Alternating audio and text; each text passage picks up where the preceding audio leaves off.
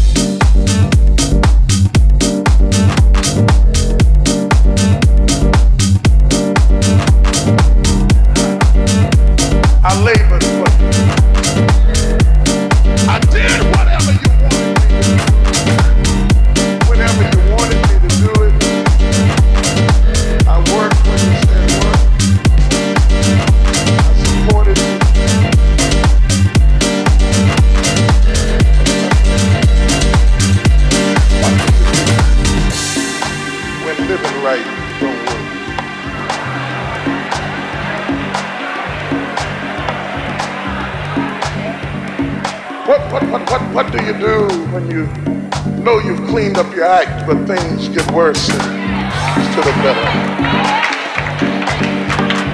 What do you do when you paid your tithes and you gave your offerings and nothing seems to happen? And you see God blessing people that you know were living down in the gutter and in the mud. I came to preach about silence.